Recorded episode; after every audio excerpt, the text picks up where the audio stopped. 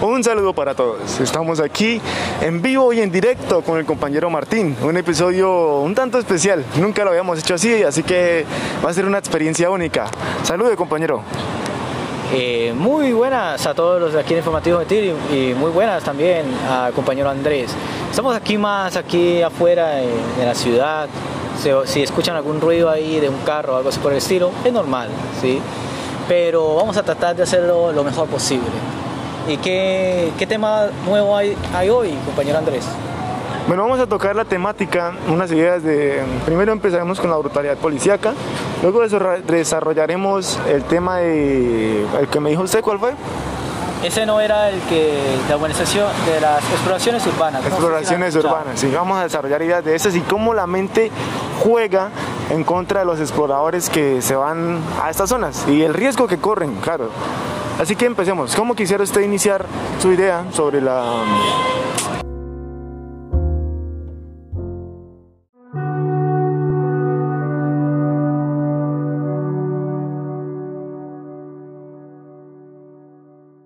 la brutalidad policíaca? Bueno, eh, oyentes, la brutalidad policíaca. A veces decimos, ¿será que la policía comete errores en la, al momento de tomar decisión de cómo hacer la toma de aquellas personas que cometen alguna infracción? O tal vez somos nosotros que estamos diciendo que hay brutalidad policíaca no se sabe, ¿no? Pero tomando como una base eh, de datos, vemos que las, una organización de derechos humanos eh, tomó varios, varios casos en donde hay varios muertos, en 65 muertos, bueno, a diferencia de lo que han dicho las autoridades colombianas, de que murieron por esta brutalidad.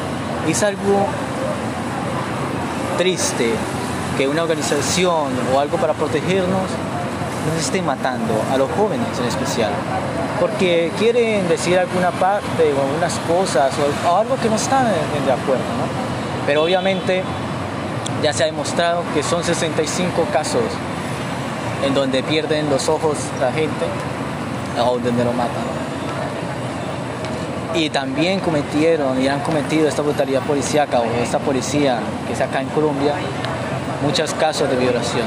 Es algo triste, ¿no? No sé ustedes qué opinen o algo así por decir, ojalá que... Cuando hablamos de brutalidad policíaca, yo, yo me imagino es, o sea, nos referimos al uso excesivo de la fuerza, ¿sí? Y este uso excesivo de la fuerza muchas veces no es sostenible, o sea, no es justificable por una acción de un ciudadano me imagino que usted se referirá a las protestas, ¿no? A la situación de que ha, que ha desarrollado el país durante este sistema de paro, cómo se ha venido desenvolviendo las protestas y cómo los jóvenes se han rebelado contra la policía. Hay que tener algo presente antes de tocar ese tema, y es que Colombia es un país violento, por donde lo veamos, la violencia siempre va a estar presente en nuestras vidas. Pero los policías contrarrestan la violencia con más violencia, ¿Qué opina usted de esa idea? O sea, ¿está, ¿es correcto, es la manera correcta de abordar los casos de violencia ciudadana? En algunas ciudades de, de Colombia, compañero Andrés, se ha tomado la medida de poder dialogar, que por medio del diálogo en un país violento como Colombia, que se ha demostrado a través de los años, que hemos tenido muchos años de violencia, que esto de yo responder con violencia a más violencia, lo único que va a traer en un futuro es más casos de violación de derechos y más casos también de un sistema en donde no utilizamos, no utilizamos lo cultural, sino solamente aquellas cosas que nos sirven. ¿Qué opina usted?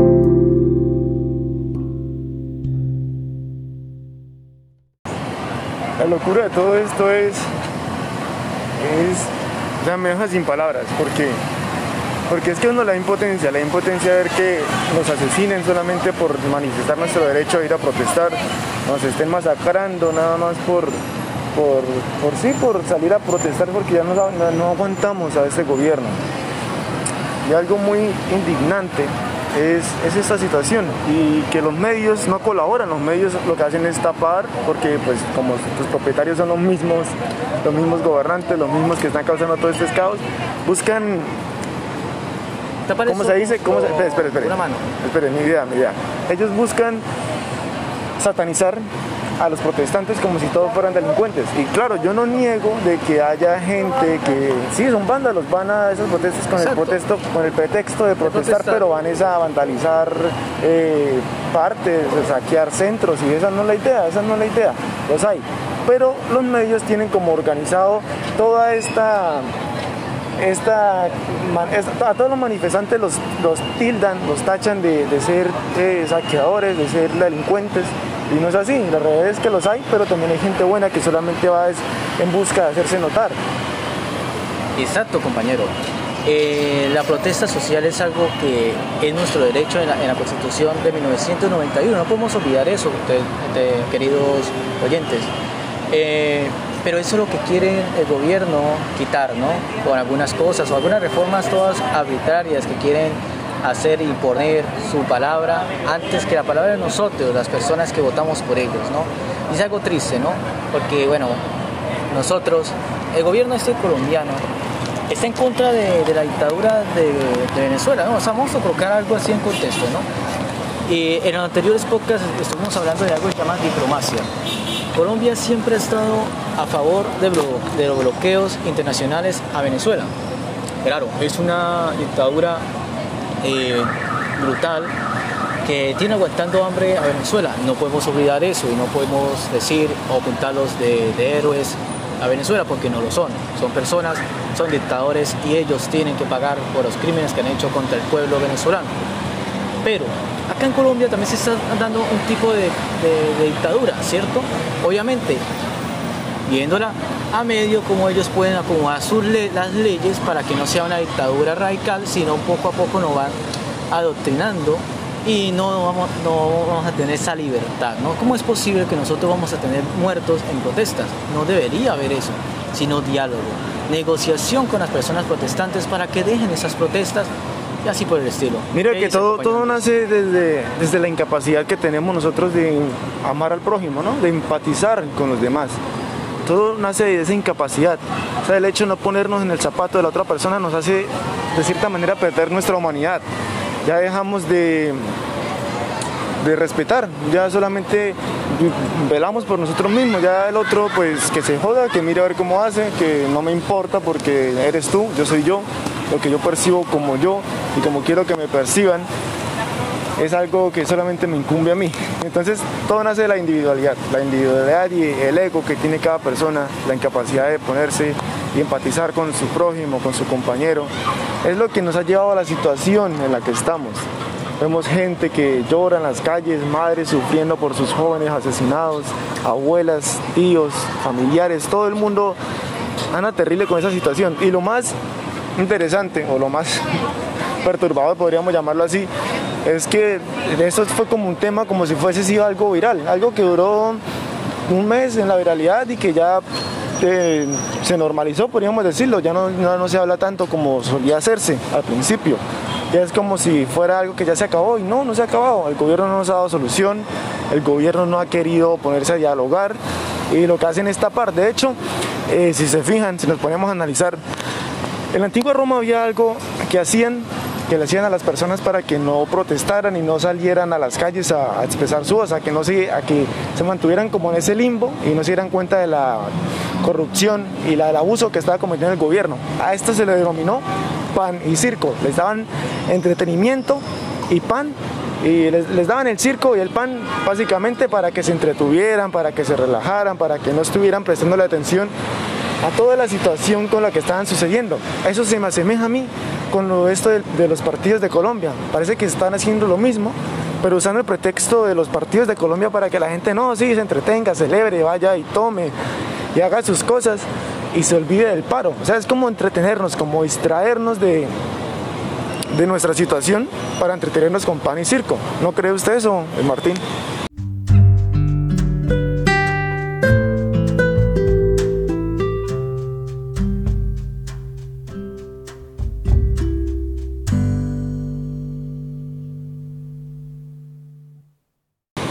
Pues compañero Andrés, eh, lo que me estás diciendo de los partidos de Colombia, una parte sí, otra parte no. Me, me afijo más a, la, frase del jugador Pele, donde dice que el, el fútbol es, tiene que ser imparcial. El fútbol no tiene que ver ni con lo político ni con esto, sino una diversión de la gente, ¿sí?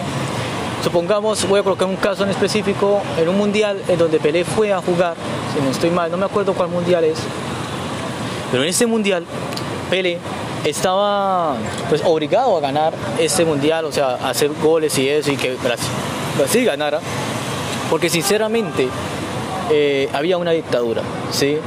Y el dictador de ese entonces de Brasil eh, tenía todos los ojos ahí puestos en, en Pelé, veía esa obligación de ganar.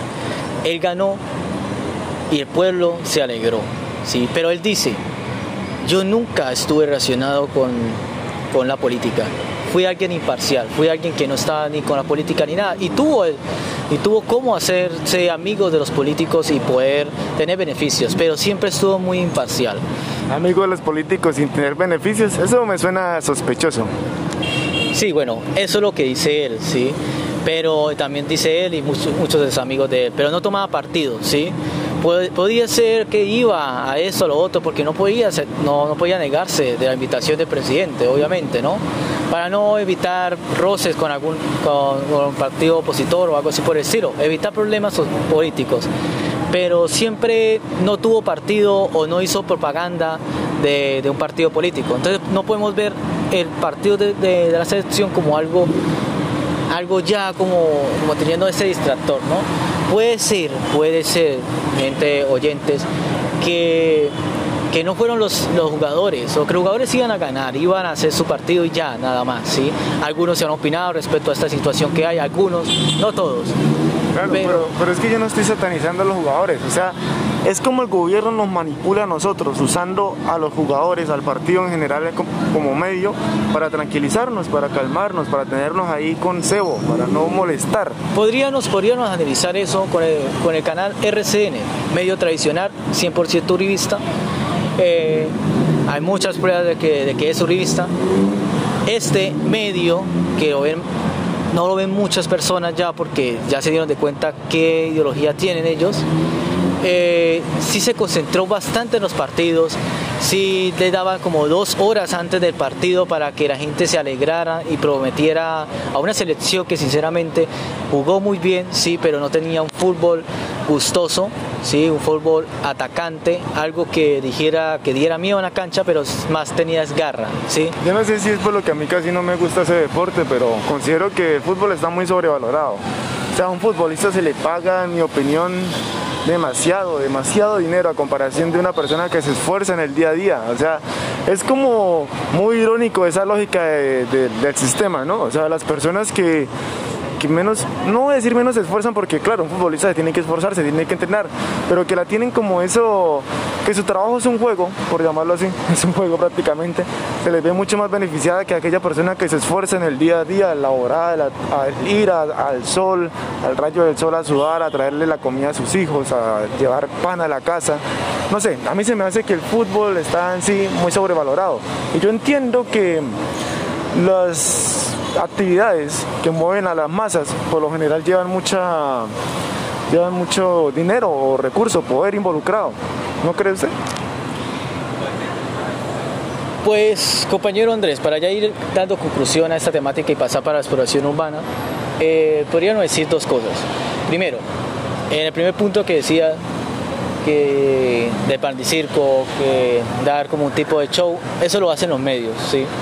Solamente ellos juegan y bueno, el show lo hace es los canales tradicionales que ya saben cuáles son, RCN y Caracol. No, eso no hay que evitarlo, son uno es más uribista que el otro, pero los dos son lo mismo. Eh, y, en medio ese del debate de que si un empleado porque gana menos que un jugador de fútbol, pues muy simple. El fútbol es visto como algo que es de apuestas y el mundo de las apuestas maneja muchos millones de dólares, ¿sí? Este mundo es el que maneja más al fútbol, ¿sí? las apuestas. Todo esto es lo que maneja por debajo de la mesa al fútbol. Y también lo maneja también la publicidad, que es millones y millones de dólares que se, administran en la publicidad. Y de eso colóquele las, las entradas a fútbol. ¿sí? Entonces ahí es donde se saca lo que juegan o algo así por el estilo, ¿sí? Entonces manejan mucha, mucha cosa, y los derechos de televisión. No, ya no se dejan entrar a los estadios. Los derechos de publicidad que tienen las empresas de, de televisión cuando publican los, los, partidos, ellos también reciben una parte. Estaba viendo el partido de Colombia antes y se acuerda que cuando estaban haciendo el gol preciso, ah, estaban pasando un anuncio publicitario y quedó como todo raro ahí. Exacto. Cuando en, en el, en el sistema del fútbol siempre hay publicidad porque se necesita cómo pagar eso, lo que están haciendo, o aquellas cosas, aquella nómina que están jugando, que son 12 jugadores, o tantos millones que tienen que pagarle. Entonces, esa publicidad es lo que le da dinero al fútbol, ¿sí? También. Y ahorita es más la publicidad que el, el, el fútbol. Bueno, eso no sería todo.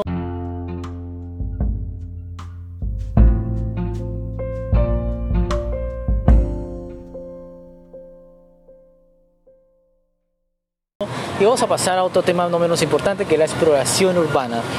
La exploración urbana. La exploración urbana son aquellas personas valientes que se van a las noches a lugares que supuestamente asustan o lugares donde hay algo inexplicable, algo que sinceramente no se sabe qué es lo que es o se escuchan ruidos o se escuchan cosas que sinceramente no sabes qué es, qué es lo que está pasando.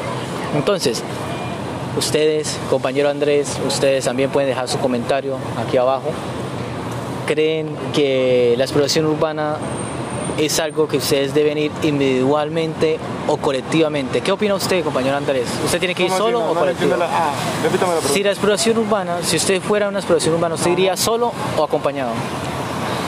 Pues uno se las da, sinceramente, uno se las sinceramente. Da no, uno se las da valiente y podría decir, no, yo voy solo. Pero la verdad es mejor ir acompañado, es mejor ir acompañado. Sí, porque se siente uno como de cierta manera más seguro, aunque sea solamente una ilusión, pero, pero es más confianza. es el juego de la mente. Bueno, usted dice que, que es mejor colectivamente, pues sí, es mejor ir acompañado.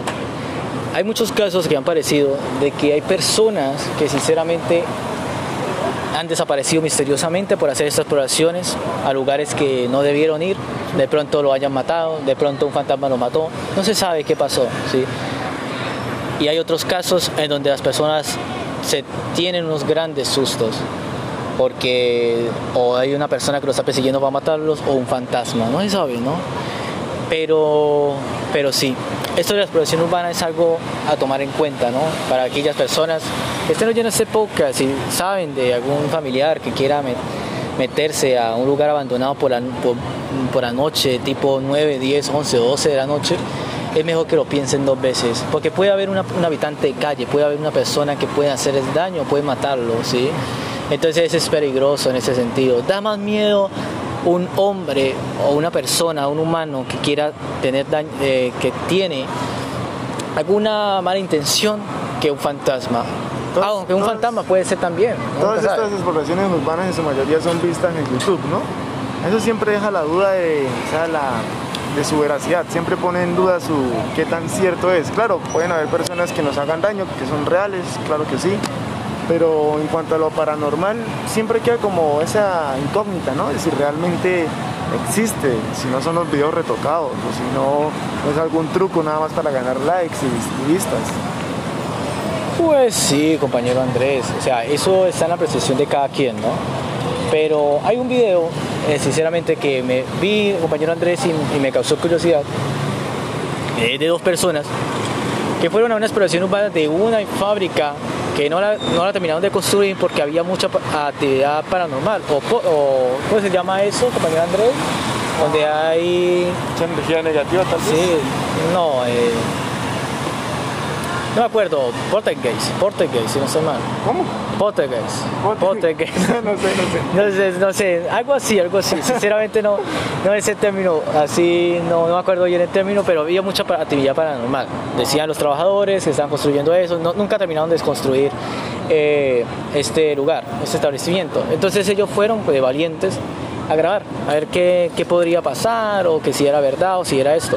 Bueno, se escucharon muchas cosas, muchas voces, muchos ruidos, así por el estilo. Y a lo último del video aparece algo que no se sabe qué era, pero lo que se sabe es que era una persona o algún ente, o no se sabe qué, que les quería hacer daño. Que es, que es algo preocupante, ¿no? de pronto algunos oyentes que estén escuchando esto creemos que somos valientes, sí, pero al momento de, de, enfrentarnos a algo que es que puede ser real y que nos puede hacer daño, ahí sí tenemos miedo y corremos. Y esto no fue el caso, este fue el caso específico. Ellos vieron esto y salieron corriendo porque ahí es donde ellos sinceramente sintieron el miedo, el terror completamente, porque ver algo que se está acercando a usted así de frente y se muestra en la cámara, aunque no se sabe si está tocado, una experiencia suya, Martín, en la que le haya pasado algún tipo de evento paranormal? Había una vez eh, algo rápido así que yo fui, mi casa es muy grande, ¿sí?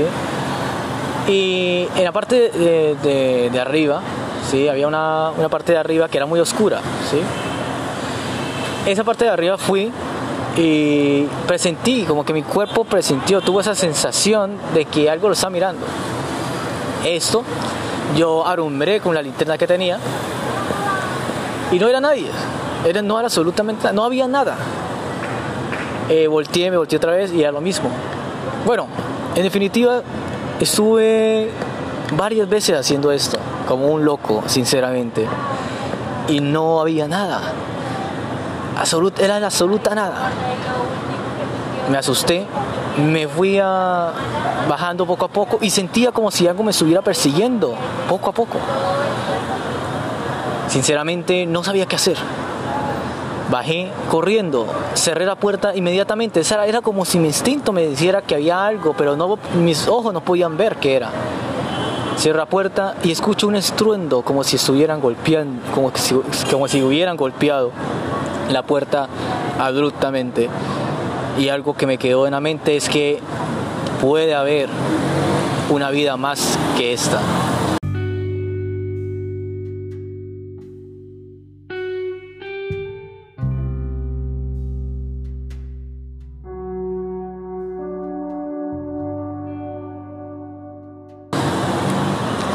Mucho que pensar. Y se me está ocurriendo hacer algo muy loco ahora mismo. Voy a preguntarle a una persona que está aquí al lado de nosotros que nos cuente algún tipo de experiencia paranormal, si es que lo ha tenido, si es que alguna vez se ha involucrado. Así que, de verdad, lo voy a hacer. Hola, ¿cómo estás? Mira, estoy grabando un podcast y estamos hablando sobre experiencias paranormales. No sé si de pronto te haya pasado alguna o nos quieres contar algo. Claro, ¿no? No. bueno, la señorita nos dijo que no, que no tiene experiencia, así que vamos a continuar. A mí en lo personal nunca me ha sucedido experiencias así de este tipo, nunca me ha pasado algo con lo que me sintiera perturbado. O sea, sí se ha sentido el típico terror, el típico miedo de, que se siente uno cuando está solo en la casa. Pero tanto así como una experiencia que me cuenta acá el compañero, no, nunca he sentido. Entonces, soy un poco incrédulo en ese aspecto, ya que nunca me ha pasado y no he tenido una experiencia personal. Pero bueno, algún día pasará. Pero bueno, como la persona que supuestamente iba a entrevistar a mi compañero no quiso, yo sabía, pero bueno, de todos modos es normal. Pero bueno, a ver, el creer y no creer es algo diferente, ¿no? Podemos a veces creer en algunas cosas y no creer en otras. Lo paranormal es un mundo incierto, es algo que dicen que hay, que existe, pero otros dicen que no existe. La existencia o no existencia es lo mismo, es lo mismo como creer en Dios. Hay gente que cree en Dios y hay gente que no cree en Dios. Es la percepción, como un día eh, no, que está diciendo en eso no. Ah, entonces, ah, es diferente, diga, diga. porque cuando la gente cree en Dios es muy diferente, porque nadie, ha, nadie puede probar una experiencia en la que haya conocido a Dios. Sin embargo, lo paranormal es distinto porque hay gente que asegura o afirma que sí ha tenido este tipo de experiencia con este tipo de cosas. Entonces no se podría comparar, en mi opinión. Pues sí, cada quien aquí hay un debate, cada quien dice que sí, cada quien dice que no. Eso es algo normal, o sea, somos humanos, vamos a, a dudar siempre. Entonces, no siendo más, ¿qué diría yo de conclusión? Primero, que si creemos en algo, pero que lo creamos, ¿sí? y que confiemos en eso, en lo que creemos, ¿sí? y ya es nuestra creencia, ¿no? No dejemos influenciarnos por alguien más, por esto, por lo otro, no, tengamos eso como nuestro toque personal, ¿no? Y segundo, a ver, la brutería policíaca es algo que pasará, pasará, pero en varios meses, ahorita no, no es conveniente, ¿no? Pero tendrán que hablar con las personas porque violencia más o más violencia lo único que crea es otra más violencia. Y no siendo más, eh, ya nos despedimos, espero que estén muy bien. Espero también que compartan este video, este audio, este podcast, disculpen. Y pues no, pues comparten con más amigos, con esto, lo otro, pues para que conozcan este mundo maravilloso que es el informativo juvenil. Y hasta luego.